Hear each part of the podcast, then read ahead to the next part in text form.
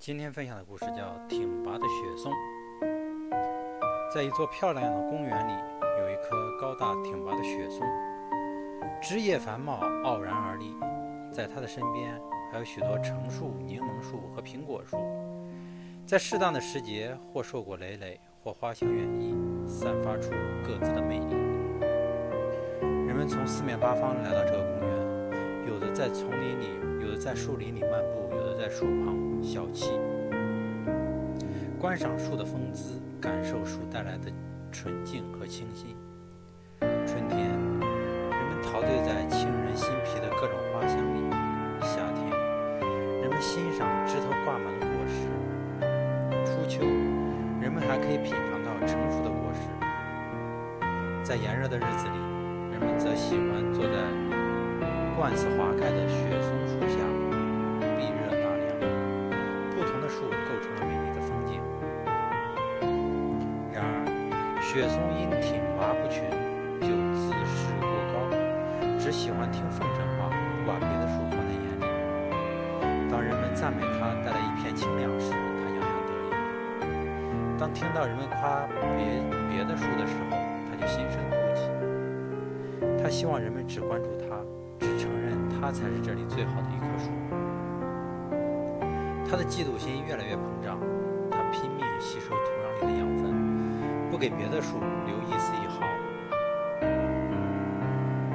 他竭力扩展枝杈，不让别的树分享到一点养分。不仅如此，他还用他的松针戳它们，用松枝抽它们。久而久之，别的树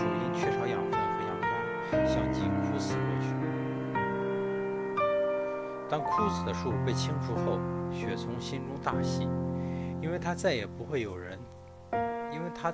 因为再也不会有人在他的荫护之下，去赞美着别的树了。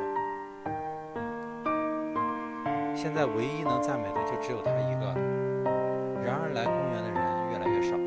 是呀，没有了沁人心脾的花香，没有了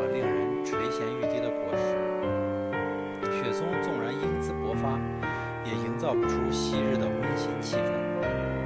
相反。由于它无节制的扩展，枝叶显得过于杂乱，非但不美，而且显得有点丑陋。一天晚上，一场狂风肆虐大地，雪松在风中剧烈摇摆，被折磨得生不如死。其实，这样的大风它从来从前也经历过，但是跟别的树在一起时，而现在他只有独自承担。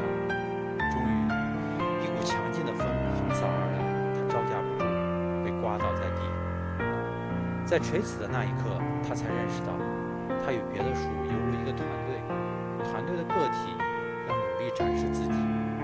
如果忽视了团队的利益和其他个体的作用，则将不仅会给别人造成损失，也会给自己带来痛苦和不幸。